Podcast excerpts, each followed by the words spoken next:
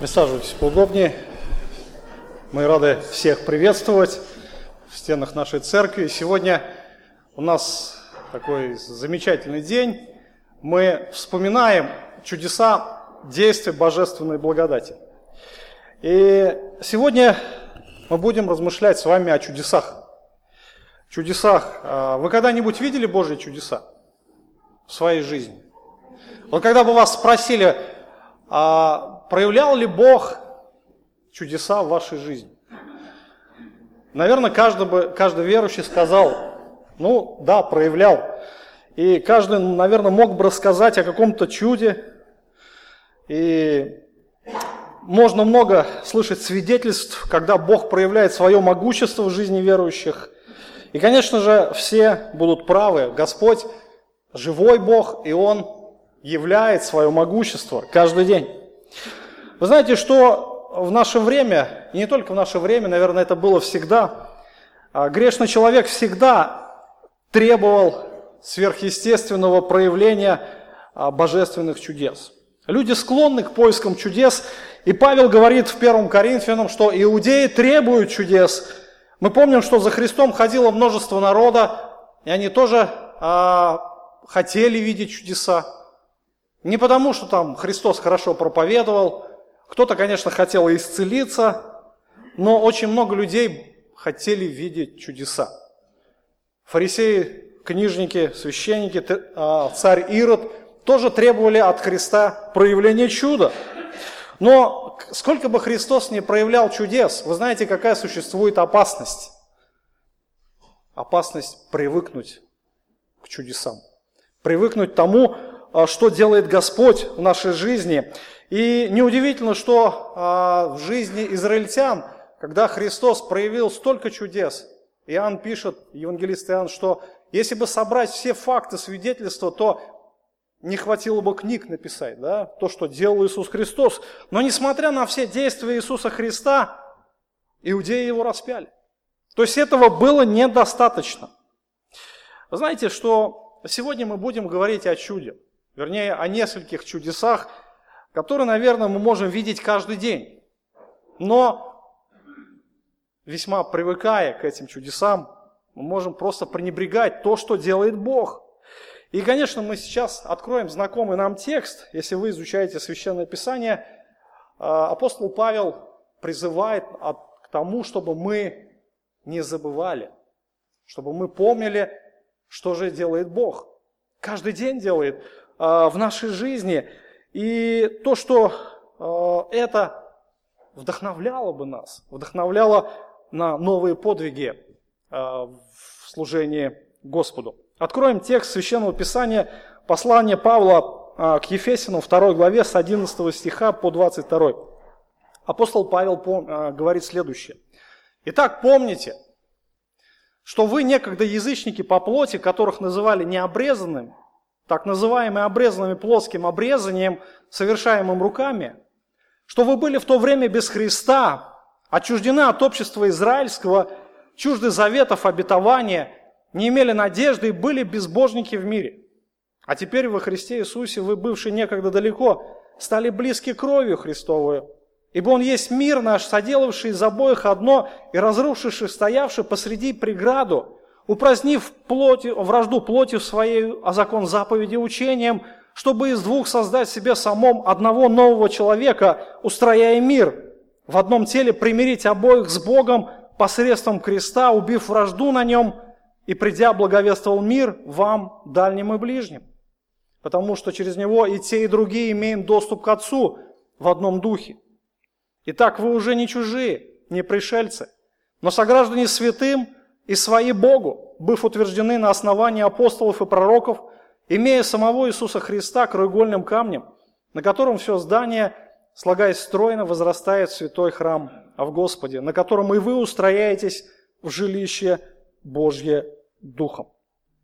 Итак, очень много слов здесь написано Павлом да, в этом фрагменте, но э, мы сделаем такой небольшой обзор и увидим вот эту главную идею – чудеса действия божественной благодати. То есть посмотрите на текст, и если вы читаете, изучаете вообще а, глубоко Священное Писание, то в послании Ефесин делится на две части. Послание Ефесин делится на две части. А, первые а, три главы, они посвящены освящению того, что Бог дал нам высокое положение во Христе. Бог благословил нас всяким благословением в небесах во Христе. И вторые, вторая часть с 4 по 6 главы о том, как мы должны жить во свете высокого звания во Христе. И удивительно, что в первых трех главах, где а, апостол Павел описывает как раз а, вот это богатство нашего положения в Господе, он не делает никаких призывов. Вы не найдете там ни одного глагола в повелительном уклонении, что мы должны что-то делать, кроме одного в нашем тексте. Глагол «помните». Помните. И уже начиная а, с четвертой главы вы там увидите одни наставления, что мы должны жить, как мы должны жить во свете всех полученных истин. Итак, помните. То есть вот что, к чему призывает нас апостол Павел, чтобы мы всегда помнили, что сделал нам для нас Господь Иисус Христос. А, вторая глава, она начинается с того, что Павел описывает наше положение, весьма жалкое, ничтожное, нищее, вас мертвых по грехам и преступлениям ваших, которых некогда жили, по обычаю мира сего, по воле князя, господствующего в воздухе, а, духа, действующего ныне сынах противления. Вас мертвых, говорит Павел, что сделал Бог? Он взял, оживотворил во Христе, воскресил во Христе и посадил на небесах во Христе. И дальше он говорит, благодатью вы спасены. Это то, что не ваши совершенно заслуги, это целиком и полностью заслуги Божьи в Иисусе Христе. Бог спас вас по своей великой милости. И теперь, что вы должны делать? Вы должны всегда напоминать себе эти истины. Вы всегда должны об этом помнить. И помнить о чудесах, то, что Бог совершил великие чудеса. Что это за чудеса? Давайте мы сейчас с вами рассмотрим. Итак, главная идея текста каждый из нас должен помнить. Помнить, да? Ключевой глагол «помните». О чем? О чудесах божественной благодати. Увидим, рассмотрим два чуда. Чудеса в спасении грешников и чудо создания церкви. Мы сегодня э, собрались здесь, и я считаю, что это тоже чудо. Брат Сергей Иванович уже говорил об этом, о том, что для нас это чудо. Бог создал церковь. И почему это чудо? Вот а, когда мы говорим чудо, что мы вкладываем в это понятие? Чудо – это что-то такое сверхъестественное, да? Ну, например, а, будет ли чудом, если я уроню ключ, и он упадет вниз? Нет, я хоть тысячу раз буду его подкидывать, он всегда будет падать вниз. А если я подкину ключ, он прилипнет к потолку? Или полетит в другом направлении, да? Чудо. Почему? А потому что есть законы. То есть есть определенные закономерности. Чудо это что-то такое, которое выходит за рамки закона. Чудо это то, что а, чуждо может быть всеобще принятому мнению или восприятию, когда мы привыкли к чему-то, каким-то явлениям, каким-то законам, и вдруг что-то необычное такое происходит, что выходит за рамки нашего восприятия, мышления и общепринятых норм и ценностей. И как раз вот то, что здесь описывает апостол Павел, это действительно великие чудеса. Посмотрите на э, то, э, что он говорит о нашем спасении. Да? Посмотрите, с 11 стиха он говорит, «Итак, помните». То есть это то, о чем мы должны постоянно напоминать себе всегда, каждый день. Что вы некогда язычники по плоти – которых называли необрезанными, так называемые обрезанные плотским обрезанием, совершаемым руками, что вы были в то время без Христа, отчуждены от общества израильского, чужды заветов обетования, не имели надежды, были безбожники в мире. Были безбожники в мире. Бог совершил великое чудо по спасению грешников. Итак, когда мы говорим вообще о грешниках, когда мы смотрим на этот окружающий мир, который, в котором мы живем, когда мы помним, кем мы были, то на самом деле мы должны оценить то, что Бог сделал для нас. Какая светская наука или общество способна в корне поменять мышление грешника. Более того, кто сможет изменить не только мышление, но и саму природу человека, внутренность, внутренний духовный мир, то есть целиком и полностью поменять его в корне. Не просто совершить какие-то изменения, а целиком и полностью поменять всю его жизнь, все его принципы, все его представления, все его привычки и также всю вечность. Вечность. Кто может это дать человеку? Кто может совершить подобное? Вы знаете, что сегодня мир отказывается от безнадежных людей для общества. То есть ни для кого не секрет, что, например, социальные группы, о которых мы говорим, алкоголики, наркоманы, они фактически являются брошенными для общества, являются для нее обузой. Посмотрите на тех, на тех же бомжей, которые потеряли, может быть, с течением обстоятельств свое жилище, они никому не нужны. И в принципе человек сам по себе, каким бы он ни был а в обществе, будь он а, добропорядочным или же а, благополучным, или же все-таки не сложи, сложившимся неудачником, он всегда остается сам со своей проблемой один. Он никому не нужен. Друзья, по сути, мы нужны только нашим близким. Но когда у нас есть проблема, возникнет, часто бывает, и близкие могут отказаться. И вы знаете, что э, у многих из нас есть печальный опыт да, жизни в грехе, и каждый может поделиться, каким образом Христос нашел его.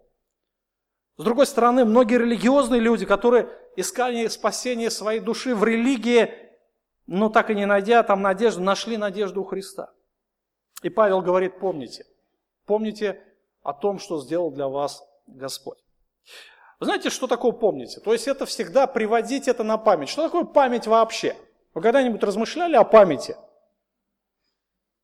Вы знаете, что мы привыкли вспоминать что-то, да? Память это то, что а, хранится у нас, та какая-то информация, к которой мы обращаемся, то, что было в прошлом, и на основании этой информации мы строим всю свою жизнь, да? Правильно?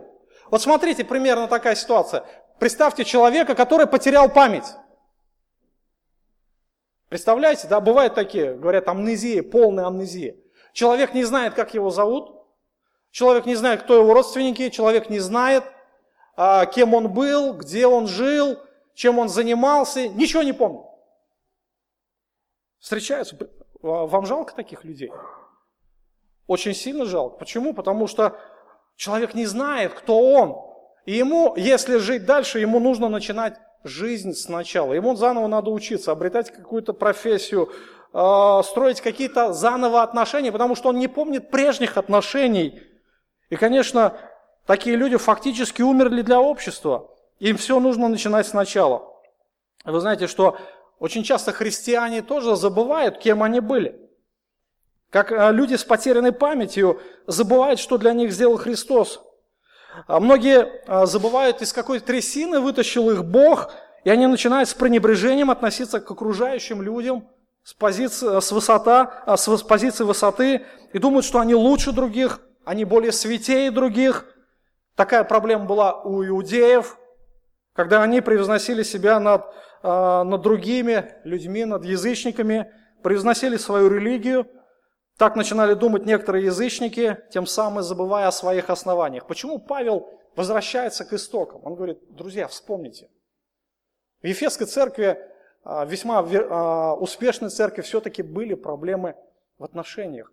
И чтобы вот эти отношения сохранить нам, чтобы а, нам развивать отношения, нужно помнить, кто мы были, да, кем мы были и что сделал для нас Христос.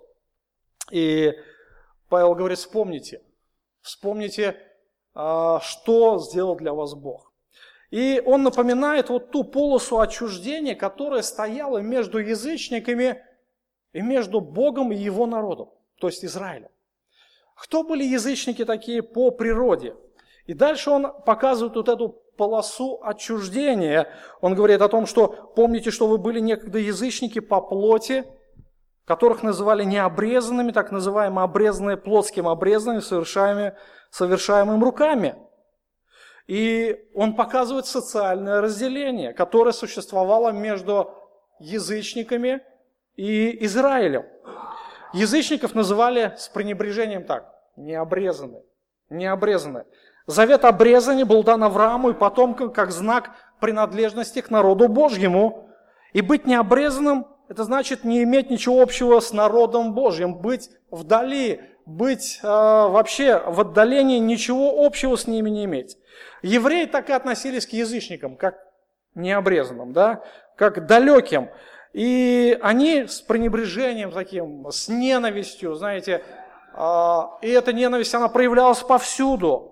Язычников называли дровами для ада. Дрова для ада как раз пошло с тех времен, с иудаизма, топливо для гиены огненной, так называли язычников. Э, языческой женщине нельзя было оказывать помощь во время родов, потому что, как они думали, станет на одного язычника больше, на одного идолопоклонника больше. Граница разделения была столь огромна, что нельзя было хоть как-то приблизиться. И если иудей женился на язычнице, Иудеи совершали символический обряд его похорон. Такие контакты с язычников были равносильны смерти. Посещение язычников или языческих земель а, по поверью иудеев делало их нечистыми, поэтому, а, приходя, а, пересекая границу, они отряхали прах, чтобы не приносить нечистой земли на свою святую землю. И помните историю, когда самаряне вернее, иудеи обходили Самарию, чтобы не заходить на эту территорию, и Христос, преодолевая все эти языческие религиозные предрассудки, он напрямую пошел в Галилею. Надлежало же, говорит, проходить ему через Самарию. И до Христа вообще, до Христа, ничего нельзя было сделать, чтобы как-то язычников приблизить к, а, к народу Божьему. То есть вот это социальное разделение, оно было столь огромным, что никакие человеческие усилия не могли это преодолеть. Дальше апостол Павел говорит, вы были без Христа. Что значит были без Христа? Христос а, греческое слово, которое обозначает помазанник Божий а, или Мессия по-еврейски. То есть, другими словами, израильтяне а, они ожидали своего Мессию. Их надежды всегда сводились к пришествию Мессии, который установит царство для Израиля. Вы знаете, что даже в самые трудные времена, которые были в Израиле, а, они никогда не сомневались в том, что Мессия явится. У язычников не было такой надежды. То есть, если посмотреть жизнь язычника, неверующего, что значит его будущее? А ничего смерть и все. Там дальше хоть трава не расти, э, но иудеи всегда смотрели в будущее с оптимизмом. Они всегда строили свою надежду на грядущее царство, что э, Христос явится и установит царство для Израиля. И для язычников история вообще развивалась без цели, без направления, у них не было будущего. По представлению, например, а, стоиков, философов, история развивалась циклически. Они верили, что история развивается приблизительно 3000 лет. После этого возникает мировой пожар, который уничтожает всю Вселенную, и потом весь процесс снова повторяется. И а, язычник, а, для язычника история ни к чему не ведет, но для иудея она всегда ведет к Богу. То есть надежда на Мессию, на его царство.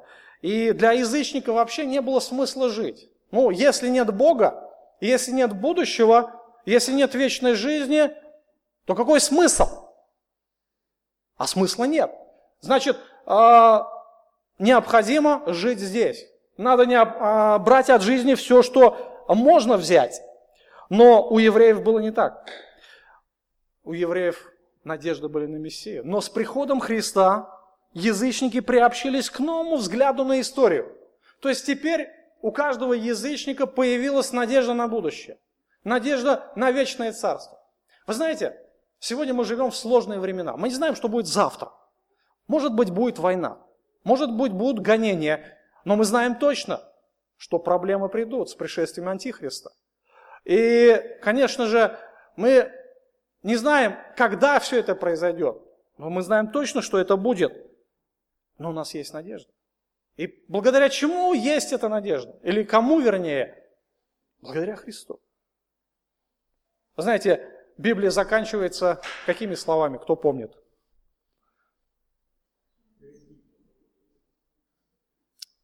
Гряду. Скоро гряду, да? Гряди, Господи. Гряди. Вот он, вот она надежда христианина. Гряди, Господи. Дальше апостол Павел говорит о том, что а, вы ничего не имели общего с народом Божьим. Вы ничего а, были отчуждены от Израиля, да? А, от общества израильского. То есть были чужды. Вот это отчуждение, оно было весьма огромным. Когда Бог заключил завет с Израилем, Он дал им обещание быть их Богом. Исход 29 глава, 45 стиха, Бог говорит, «Буду обитать среди сынов Израилевых, буду их Богом, узнают, что я Господь, Бог их, который вывел их из земли египетской, чтобы мне обитать среди них, я Господь, Бог их». Израильский народ был народом Божьим. И Бог обитает в среде своего народа. Он обещает свое покровительство. Он обещает свою защиту. Он обещает свою заботу об их материальном благосостоянии. Он обещает давать урожаи. Он обещает защиту от всяческих врагов. Одним словом, Бог обещает покровительство. И иметь Божье благословение – это означало, что необходимо быть среди народа, где обитает Бог. Но язычники были отчуждены. Следственно, следствие они были лишены божественного покровительства и божественных благословений. Они были лишены божественной защиты. И Павел, он напоминает, говорит, помните, что вы были такие. Дальше, вы были чужды заветов обетования. Бог вступил в завет с Израилем.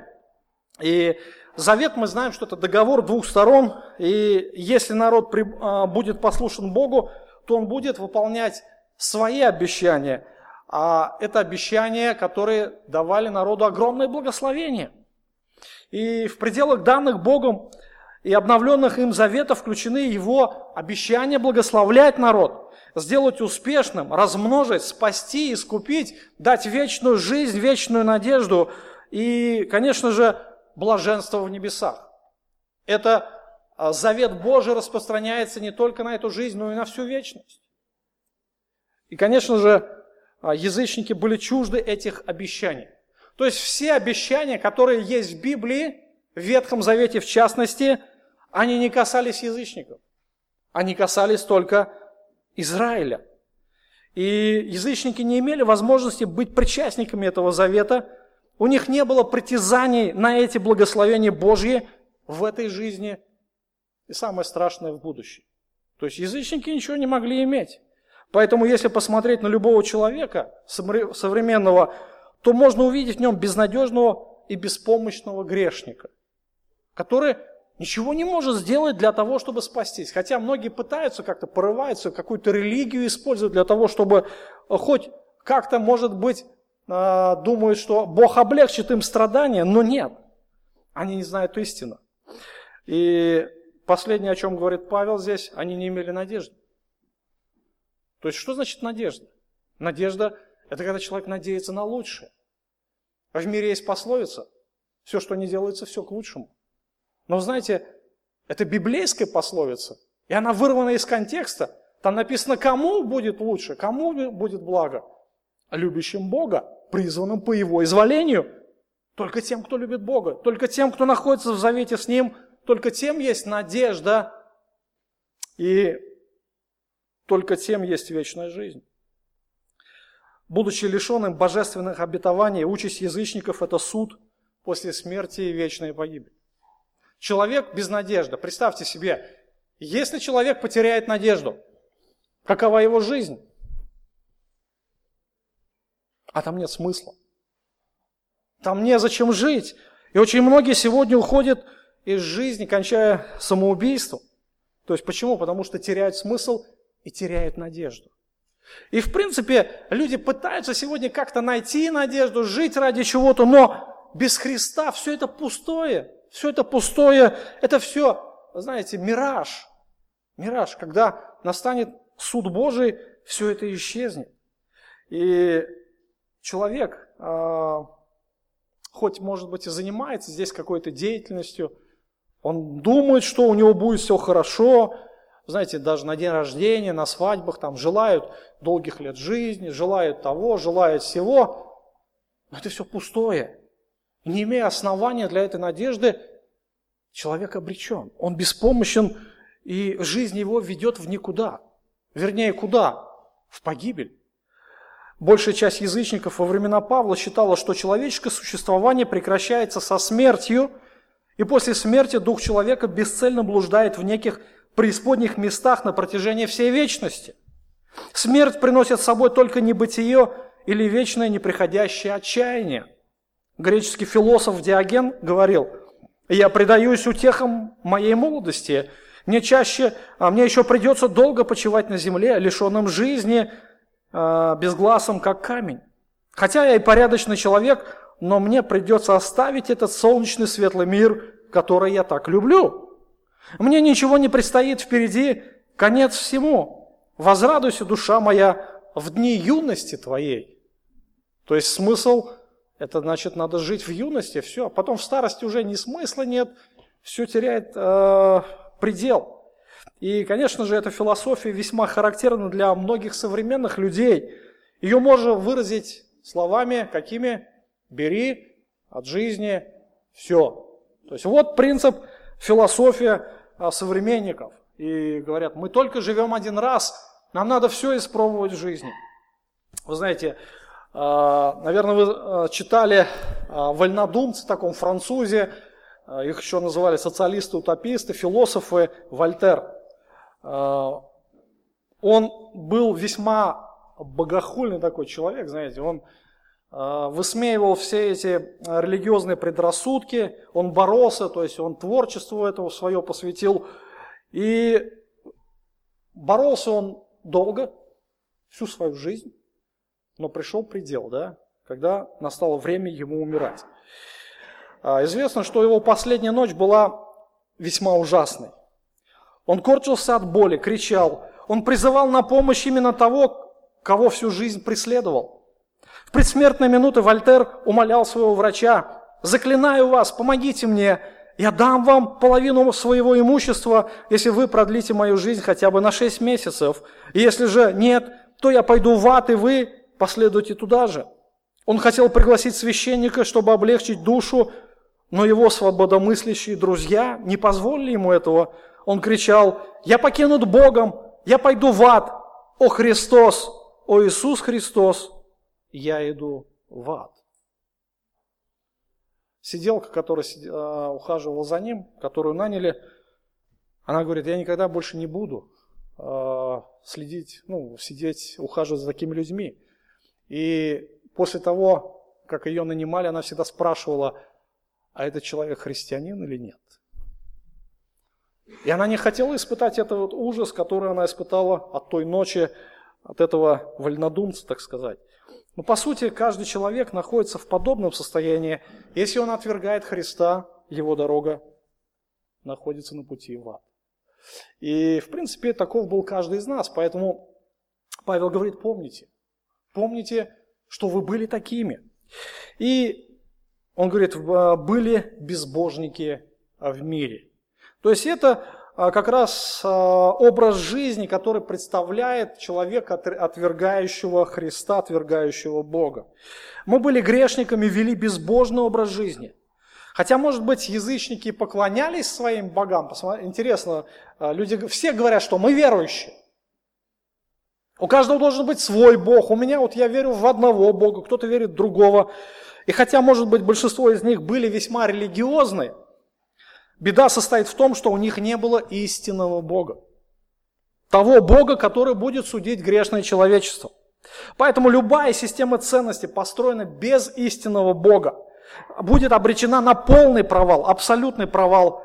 И хотя человек может сделать свою жизнь более-менее стабильной, респектабельной, более-менее такой счастливой, как люди говорят, да, а все у него будет, в конечном итоге он окажется на суде Божьем. Хочет он этого или не, хочет. Остаться одному в этой греховной, порочной системе без Бога, значит очутиться в безнадежном состоянии. Итак, Павел говорит о положении язычников, о спасении язычников. Он говорит, помните, помните о том, что сделал для вас Господь. То, что вы бы своими силами никогда бы этого не сделали. Помните о том, что ваших сил, какие бы ваши жертвы, не, о них бы не было достаточно. Даже если бы вы тело свое на сожжение отдали. Это сделал Христос для вас. Именно таких безнадежных грешников Он возродил к новой жизни, даровав новую надежду, наполнил ее смыслом, и Он стал нашим Богом и дал нам великую надежду. Он обещал нам вечное благословение и вечную жизнь. И когда Бог спасает грешника, не является ли это факт самым большим чудом на земле? Когда преступник начинает вести законопослушный образ жизни, когда алкоголик и наркоман освобождаются от своей зависимости, когда восстанавливаются разрушенные семьи, когда жизнь обретает новый смысл, не является ли это великим чудом? Бог совершает свой чудесный труд по спасению грешников каждый день. И Божья благодать возрождает многих новой жизни. Поэтому, когда мы смотрим на то, что э, Бог спасает кого-то, возрадуйтесь. Это великое чудо. И помните о том, что Бог совершил когда-то это чудо и с нами. Слава Ему за это. Но спасение грешников – это еще не все.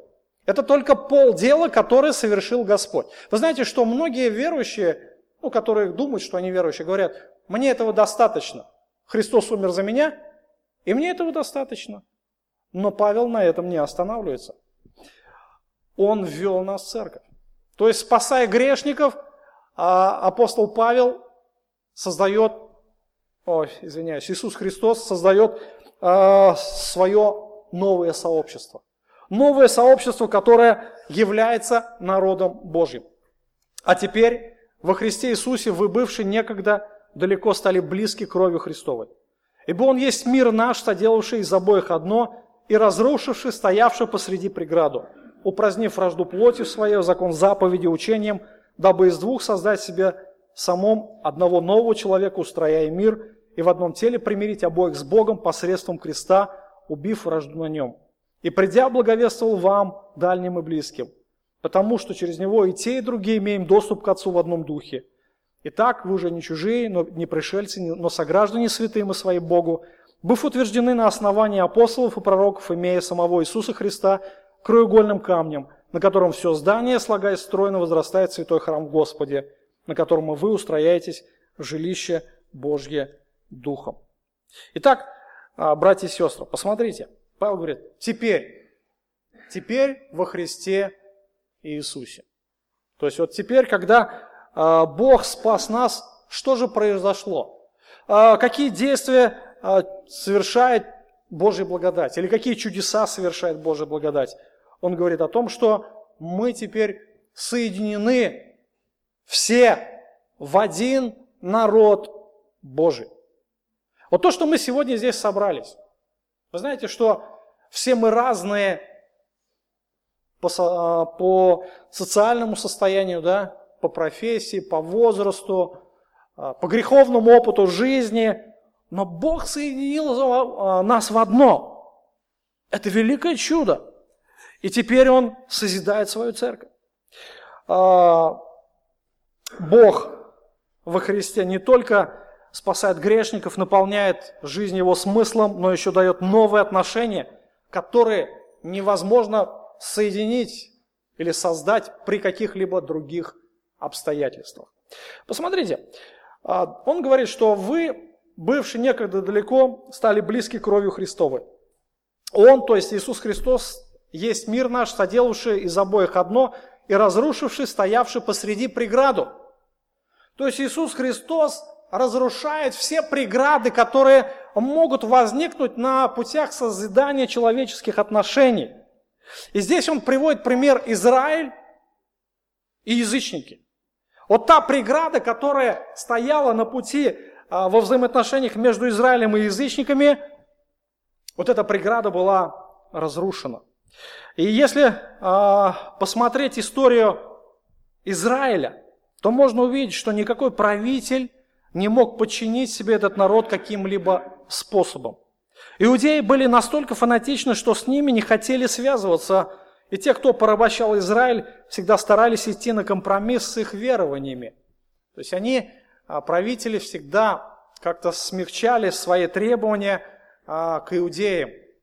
Разрешили им строить храм, поклоняться в храме, вот, и закрывали намного глаза, потому что, говорят, с ними бесполезно, они фанатики. И евреи настолько презрительно относились к язычникам, что ничего нельзя было сделать для того, чтобы исправить что-то. И подобное отношение а, в среде, вообще в иудейской среде оказывало влияние на божьих пророков. Мы помним Иона, да? Помните историю с Ионой? Бог говорит, иди проповедуй в Ниневе. Иона взял и послушался, да? Он послушался только со знаком минус, развернулся на 180 градусов от Ниневии, поплыл вообще в другую сторону. Фарсист. Почему? Иона а, понимал, что это враги Израиля. Они сделали очень много зла Израилю, и израильтяне вообще с кассирийцем вообще так относились плохо, вообще ненавидели их. И он понимал, что если я сейчас пойду проповедовать, меня не поймут. В моем же народе мои же братья меня не поймут. Поэтому он разворачивается и плывет в обратном направлении. И потом, да, после того, как Бог спасает Ниневию, мы видим реакцию Ионы. Надо бы радоваться, да? А он так расстроился. Он так распереживался. И потом говорит Богу, я же знаю, что ты милосердный. я же, говорит, знал, что ты спасешь. Я же знал и так расстроился. Вот это да. И Господь воспитывает Иону. Он показывает свое милосердие. Мы помним апостола Петра. Помните, да, историю с Петром? А, Господь а, в доме Корнилия показывает ему видение и говорит, Петр, закали и ешь нечистых животных. Он говорит, никогда не делал я этого, Господи. Бог заставляет его это делать. И потом ведет в дом Корнилия к язычнику. И Петр там проповедует, и язычник уверовали, язычники уверовали. Проходит какое-то время, Петр, столб церкви, авторитет, да, апостол, и приходит э, в галатийские церкви и начинает лицемерить. Начинает вроде бы с язычниками ест, нормально, все, братья. А потом приходят другие иудеи, и Петр стал как бы это, сторониться. И апостол Павел его жестко очень обличает, ставит на место, и причем еще написал это в послании, послании прославив Петра на всю вечность. Да? Какой Петр лицемер. Тем не менее, а, почему все это происходит в Израиле? А это как раз религиозные предрассудки, которые нельзя было исправить никакими человеческими усилиями. Но только жертва Христова способна была сделать невозможное, и Он уничтожил все преграды, которые только могли стоять между иудеями и язычниками. И апостол Павел говорит, что э, теперь он есть мир наш, а во Христе Иисусе вы, бывшие некогда далеко, стали близки кровью Христовой. Вы были, были далеко от народа, вы теперь близки стали кровью Христовой. И Христос разрушил все преграды. Как раз Павел использует такую терминологию – близко и далеко – в Ветхом Завете Бог э, говорил, что Он близок к Израилю. И Моисей сказал, если какой великий народ, которому боги его были столь близки, как близок нам Господь, Бог наш, когда не призовем его. То есть э, часто это повторяется, что народ близок к его Богу, но язычники, они отстоят очень далеко от Господа, и поэтому Павел использует вот эти выражения «близко» и «далеко». Вы, бывшие далеко, стали близки, да, стали близкие. Он есть мир наш. И дальше он говорит, что Христос является нашим миром. Он сделал нас едиными во Христе, какие, разрушил какие только существуют преграды. И он здесь использует как раз а, иллюстрацию храма. Иерусалимский храм. И в храме было несколько дворов, причем каждый следующий был на, несколько выше предыдущего, то есть он так располагался ступени, каждый двор. То есть там был двор отдельно для язычников. Это был самый дальний двор, куда только мог приблизиться язычник, который хотел поклоняться Богу. Далее шел двор женщин, и дальше еще несколько дворов, потом уже сам двор а, с жертвенником, с умывальником, и дальше само свято, а, святилище и святое святых. И как раз где был двор язычников, после него двор женщин, И язычники могли войти только вот в переднюю часть э, этих всех сооружений. И между ними и двором женщин была стена, что-то между, ну, похоже на мраморную перегородку. Э, она была прекрасно отделана, и на ней на определенном расстоянии друг от друга были вделаны таблички, очень много табличек было, которые гласили, что если язычник пойдет дальше, то он будет достоин смерти. Иосиф Флавий в описании храма говорит следующее. Когда пройдешь через первые ворота во второй двор храма, перед тобой каменная стена высотой по грудь человека.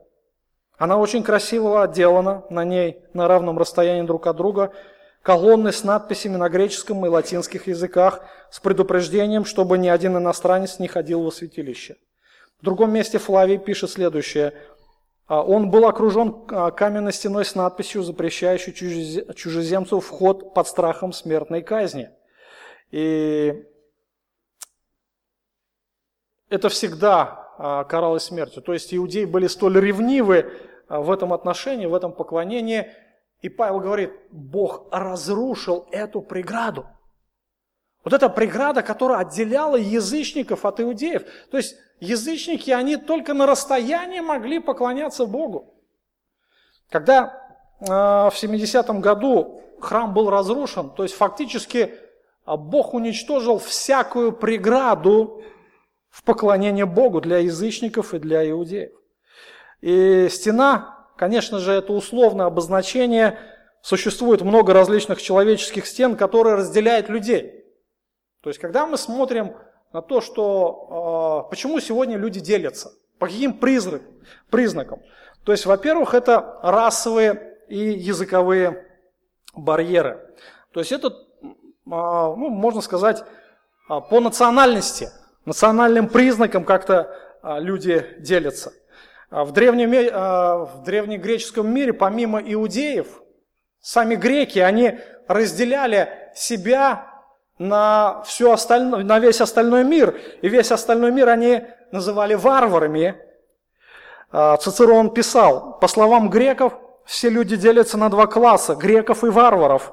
Платон говорил, варвары – это наши враги уже по происхождению. То есть изначально в любом обществе а, стояла вот эта национальная, уже разделяющая, составляющая, которая производила эти разделения – мы можем видеть очень много примеров в сегодняшнем мире, когда существуют национальные церкви, которые обосабливаются и уже не имеют никакого общения со всеми остальными. А буквально в 60-е годы еще в Америке, когда существовало это расовое разделение, один пастор э, в одной церкви, он э, молился за все население города, и в этой церкви работал уборщик из числа чернокожих. Он был благословенным христианином, ходящих перед Богом, и оба этих человека приступили к еженедельному разбору Слова Божьего и проводили совместные молитвы. Что в этом плохого? В чем была проблема? А проблема была в том, что этот член церкви был чернокожим. И через несколько месяцев пастор был вызван на церковный совет, где его предупредили в церкви, а, чтобы он порвал всякое общение с таким человеком, потому что от этого страдает репутация церкви. Когда пастор отказался это сделать, говоря, что это общение и молитва соответствуют воле Божьей, что Бог нас соединил в одно, конечно, его никто слушать не стал, его освободили от обязанностей пастора. А, дальше на этом еще не закончилось. Каждый магазин в городе отказался продавать ему свои товары – он не мог купить ни одежды, ни бензина, даже продовольственных товаров. И вскоре он попал в психиатрическую больницу, откуда выпрыгнул э, ну, с, балк... с окна э, и разбился насмерть. То есть вот такая вот история плачевная. Это факт, который э, существовал. И это проблема людей, которые не понимали, что все-таки Бог сделал для них во Христе. И вот эти вот расовые предрассудки, они остались. Существуют также социальные барьеры, социальные, а, которые существуют в обществе, они есть в любом обществе, которые разделяют. Ну, например, милиционер и преступник. Могут ли они общаться по душам вместе? Или иметь что-то общее? Или же а, светский такой человек, высокодуховной морали и а, бомж, элементарный бомж, который потерял все, у которого ничего нету. Что общего у них? А ничего. Существует вот эта социальная стена. И эту стену человеческими усилиями невозможно преодолеть. Существуют также политические барьеры. Вот это, наверное, одно из, один из самых опасных барьеров, который грозит сегодняшнему христианству, потому что сегодня общество политизировано. Есть печальный опыт. У меня есть друзья, которые живут в Украине, но которые перестали со мной общаться. Почему? Потому что есть вот эта волна, волна э, информационной войны, э, частью которой они стали, жертвой которой они стали. И я не могу понять, а почему мы не можем общаться? Мы же граждане другой страны, мы же граждане неба. Вы русские, вы скажите своему президенту, если вы не можете сказать ему ничего лучше, вообще молчите. И столько репликов пришлось услышать. И, конечно же, задаешь вопросом, люди, а чем вы живете? Куда вы идете? И ради чего вы живете? Кто ваш спаситель? Кто ваш Бог? Понятно, что э, язычники тогдашнего времени, времен апостола Павла, были завоеватели. Те же римляне были завоевателями той же Иудеи. И что могло объединить язычников и иудеев? Ничего. Абсолютно ничего. Одно исключение – Иисус Христос. Существуют также культурные барьеры, э, разные обряды, разные традиции. Это все, что может разделять, но это ничего не значит перед Богом. Существуют религиозные барьеры. Религия, наверное, это самый большой э, барьер, который разделил сегодня человечество. Но Иисус разрушает все эти барьеры, разрушает всю стену отчуждения всяких религиозных предрассудков. И Он дал основание своего учения, которое объединяет всех верующих воедино. То есть Он есть мир наш. Он есть мир наш, и Он разрушил все преграды, разрушил все человеческие предрассудки, то, что, наверное, человеческими усилиями невозможно было соединить. Христос это сделал. Вы знаете, это великое чудо. На самом деле, что иудеи и язычники поклоняются одному Богу. Это великое чудо в глазах истории. Поизучайте историю, посмотрите на нрав, характер иудеев, и вы сами поймете, что это великое на самом деле чудо. Христос разрушил не только разные предрассудки, но разрушил всякие основания для разделений, основания. Посмотрите, а, в тексте он говорит, что упразднив вражду плотью своей, а закон заповеди учением. Он упразднил, упразднил. Что такое закон заповедей? Это церемониальный закон. То есть а, в Ветхом Завете Бог дал очень много заповедей, которые бы отделяли израильский народ от всего остального мира. Ну, например, что нельзя было сеять поле двумя разными культурами, да? Нельзя было носить одежду из двух разных тканей и так далее и тому подобное. То есть это то, что отделяло от всех остальных язычников. Но теперь Иисус это все упразднил. И теперь э, до Христа все это было настолько невозможно исполнить, нельзя было соединить. И язычник не мог в полной мере совершать поклонение в иудейском храме. А иудей не мог совершать поклонение в языческом храме. храме. И теперь они могли поклоняться Богу воедино. Они не нуждались теперь ни в храме, ни в каком другом либо священном месте. Им не нужны были никакие обряды, чтобы э, как-то поклоняться Богу. Христос удалил все церемониальные различия и требования. И теперь Христос создал нового человека. Вы знаете, кто такой новый человек? Это новое творение, это новая раса, это новое вообще абсолютно а, по качеству человек.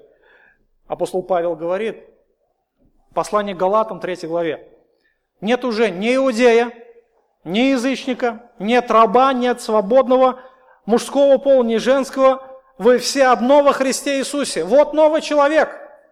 Нет различий, ни религиозных, ни национальных, никаких различий нет. Есть один новый человек во Христе Иисусе. То есть есть одна нация, дети Божьи. Есть одно государство, Царство Небесное. Это все нас соединяет воедино. Иисус разрушил все человеческие предрассудки, соединил нас воедино. Мы стали одним единым целым, дав нам новое звание быть гражданами неба. И если говорить более понятным языком, можно сказать следующее. Мы все здесь иммигранты на земле. Хотя мы живем, может быть, в России или в Украине, или кто-то в Соединенных Штатах, но мы все странники и пришельцы. Мы идем домой. У нас Родина не здесь. Мы идем в Царство Небесное. Мы соединены теперь небесными ценностями, и ничто не должно нас разъединять. Никакие человеческие предрассудки, ни политические, ни национальные, ни религиозные. Мы едины во Христе. Иисус в себе уничтожил, в своем теле, в своей жертве уничтожил все преграды. Он все разрушил и соединил теперь нас воедино. Мы теперь новое сообщество. Итак, Господь э, наш царь, Господь наш примиритель. И посмотрите, следующее, о чем он говорит, он обеспечил единый доступ к Отцу Небесному. Он говорит, и те, и другие имеем доступ к одному Отцу. То есть у нас один путь. Нам не нужно теперь ехать в Иерусалим на поклонение. Нам не нужно совершать какие-то а, такие мистические обряды, чтобы как-то приблизиться к Богу. Иисус дал нам один путь. Нет другого имени под небом данного человека, которому надлежало бы нам спастись. Иисус есть путь истинной жизни. Все, других оснований нет. Нет никаких других религиозных действий. Есть один Иисус Христос. И когда, помните, Иисус умер, завеса разорвалась на двое. Путь открылся. Путь в небеса теперь открыт каждому. Путь, который лежит через веру в Иисуса Христа. Он дал нам новый доступ к Отцу Небесному. Это должно соединять нас. И Он создал новое сообщество. Вот это знаете, самое ценное. Сегодня мы уже слышали эти истины, что для Бога церковь самое важное здесь на земле. То, что Он совершил здесь, это является самым важным делом. И то, что Он совершает сейчас. Павел говорит, итак, вы уже не чужие, не пришельцы, но сограждане святым и свои Богу, быв утверждены на основании апостолов и пророков, имея самого Иисуса Христа краеугольным камнем – на котором все здание, слагаясь стройно, возрастает святой храм Господи, на который вы устраиваете жилище Божий Дух. То есть вот это заключительная а, ремарка, которая показывает результат действия Божьей благодати. Итак, он говорит, вы теперь уже не чужие, не пришельцы, но сограждане святы и своим Богом. Смотрите, сограждане. Вот это слово сограждане, что это значит? То есть мы все являемся гражданами одного государства. То есть это а, какое государство? Это царство Иисуса Христа, царство Бога Отца, куда Он нас ведет. Мы граждане неба. И Павел делает упор на то, чтобы показать наши достоинства. Мы теперь странники и пришельцы. Для нас этот мир это всего лишь время странствования. Послание э, к филиппийцам, Павел пишет, наше жительство на небесах, буквально наше гражданство на небесах, откуда мы ожидаем Спасителя нашего Господа Иисуса Христа. То есть все, какие были человеческие предрассудки, Он соединил нас в одно и дал нам новое положение, новое гражданство. Подумайте, кто вы есть, даже находясь здесь на земле. Мы граждане неба, мы небожители. Один брат говорил, мы инопланетяне в таком хорошем смысле слова. То есть мы не жители земли, да, мы жители небес. Мы при, пришли оттуда. А, дальше Господь говорит, мы единая Богу семья. Смотрите, интересно, свои Богу. Очень интересный перевод. В оригинале звучит буквально а, мы домашние Богу. Свои Богу буквально означает мы домашние Богу. То есть мы одна семья Божья. соединены в одну Божью семью, в один дом. Другими словами, Иисус соединил нас э, в одно жилище. Семья. Что такое семья? Семь раз поя, да? Хороший ответ. Семья – это когда существует э, несколько людей, да, которые, ну то есть муж, жена, дети, которые ведут совместный образ жизни, да, живут в одном жилище, имеют одни ценности, одни цели, то есть это единая ячейка, да, можно так сказать. Но Иисус пошел дальше. Он говорит, не просто я тебя спас, а теперь я тебе даю новую семью. То есть есть физическая семья, которую Бог тоже сотворил, а есть новая семья, это церковь. Это семья, это намного а, более глубокие отношения, чем какая-то политическая партия. Вот сегодня очень много существует сообществ разных, политических партий, существует очень много разных групп различных, которых соединяют какие-то интересы, какие-то цели. Но это не семья. Это всего лишь какая-то группа. Но церковь – это единая семья. И Господь сделал нас семьей. То есть, другими словами, мы ведем мы находимся в одном месте, да, мы собираемся вместе, и мы не просто собираемся, но фактически в идеальном варианте Иисус говорит о том, чтобы мы любили друг друга, как Он возлюбил нас. Чтобы мы служили друг другу, чтобы мы помогали друг другу, то есть были членами тела друг другу, членами семьи друг другу. Это намного большие отношения, и верующий, верующий, он познается как раз по способности созидать такие отношения. Апостол Иоанн пишет, говорит о том, что э, Он возлюбил нас. И мы, говорит, также должны полагать души свои за братьев. А кто ненавидит брата своего, тот человек-убийца. Никакой человек-убийца не имеет жизни вечной, в нем пребывающей. Поэтому мы можем говорить много о том, что значит иметь семью. Это значит то, что мы стали свои Богу. Мы стали домашние Богу. Мы стали родными Богу. Бог усыновил нас. Бог дал нам новую семью. Он назвал нас своими детьми. А мы теперь обращаемся к Нему как к Отцу. Мы имеем доступ к нашему Отцу. Да? И дальше а, Господь говорит, что мы единый храм в Господе. Что утвержденный на основании апостолов и пророков, имея самого Иисуса Христа кругольным камнем, на которого все здание, слагая стройно, возрастает святой храм в Господе. То есть вот это то, к чему призывает нас Господь. Что такое храм? Храм, во-первых, это место, где Бог обитает.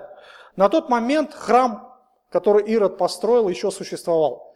Там совершались ветхозаветные приношения, обряды различные, священство было Ааронова, до 70-го года, когда импер... А, будущий император Тит Веспасиан не разрушил этот храм. Но Павел не говорит о храме в Иерусалиме.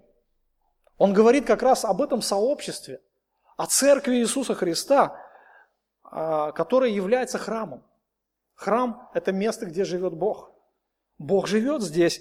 1 Коринфянам 3 главе 16 стихе Павел говорит, разве не знаете, что вы храм Божий, Дух Божий живет в вас? Вы храм Божий. Именно это то место, где Бог являет себя во славе. И основанием является уже новозаветнее учение апостолов и пророков. То есть это то, от чего мы отталкиваемся, это то, а, на что мы опираемся, то, чем мы а, как бы руководствуемся в нашей жизни. Иисус Христос является краеугольным камнем в этом учении. Краеугольный камень служил в древнем здании основой структуры э, единицы. То есть на нем, на него опирается все здание. Он закладывается у угла, это подобие фундамента. Если этот камень убрать, все здание рухнет. И он, э, вот этот камень должен быть достаточно сильным, чтобы держать все строение. Как раз Иисус Христос является таковым. И каждый из нас является частью этого здания. Мы возрастаем. Мы созидаем этот храм, и мы служим в этом храме. Мы еще можем много времени посвятить изучению а, данного фрагмента. Он большой, там очень много информации. Но хотелось бы остановиться на следующем. Господь спас нас.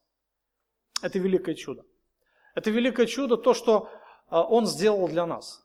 Он изменил нашу жизнь, Он изменил наши цели, Он изменил наши ценности, Он изменил нашу внутренность, и Он дал нам новую вечность, да? дал нам новую надежду. Это великое чудо, братья и сестры. Мы всегда должны об этом помнить. Помнить, кем мы были. Мы должны помнить о том, что сделал Господь для нас в будущем. Дал нам великую надежду, и теперь мы знаем, для чего мы живем. Мы знаем, куда мы идем. Мы знаем, зачем мы все здесь на земле происходит. Но Господь также хочет, чтобы мы помнили о том, кто мы есть сейчас. Что мы не только спасенные дети Божьи, но мы являемся частью тела Христова. И мы являемся э, единой семьей. Вы знаете, это тоже великое чудо. Когда я смотрю на всех вас, у меня душа ликует, видит э, то, что сделал Господь. То, что Бог способен был соединить нас вот здесь. И мы можем радоваться друг другу, общаться, принимать друг друга. А, мы можем вместе поклоняться Богу. Ни при каких, наверное, других обстоятельствах мы бы не собрались здесь, согласитесь. И это чудо. Всегда, когда вы а, посещаете церковь, помните о том, что это действительно великое а, чудо Божье, то, что Бог совершил. И то, что Его благодать, она действенна, она способна еще на многие чудеса, это факт. Последнее, что хотелось бы сказать, это то, что э, Павел не зря говорит, помните, кем вы были. Когда мы помним, из какого болота вытащил нас Господь, когда мы помним, что Он сделал для нас, конечно же, это побуждает не только э, радоваться, не только благодарить, но также еще нести благовестие окружающим людям, нести благую весть, нести весть о спасении – чтобы Бог тоже совершил чудо в наших близких и родных. И быть частью семьи Христовой, это не значит просто находиться здесь. Он говорит, возрастает святой храм Господи. И мы устраиваемся в жилище Божье Духом. Последний стих – это то, а, к чему призывает Павел. Мы должны устроять наше жилище. Не просто строить камни, да, а именно, что такое церковь? Это же не камни, это сообщество, это люди, и мы должны созидать. А каким образом? Благовестие. Это то, к чему призывает нас Господь. Это то, а, за что Он нас будет спрашивать на судилище своем. Как мы несли весть о Христе. И помните о том, что никто не сможет рассказать о Спасителе всем окружающим нас людям, кроме нас. Почему? Потому что это наша обязанность и ответственность. И если это храм, значит здесь надо поклоняться, и здесь надо Ему служить. У нас есть повод, знаете, а, благодарить Бога. Повод а, не просто то, что мы собрались, а то, что Бог совершает чудеса своей благодати каждый день. И сейчас давайте мы поблагодарим Бога за все Его чудеса. Аминь.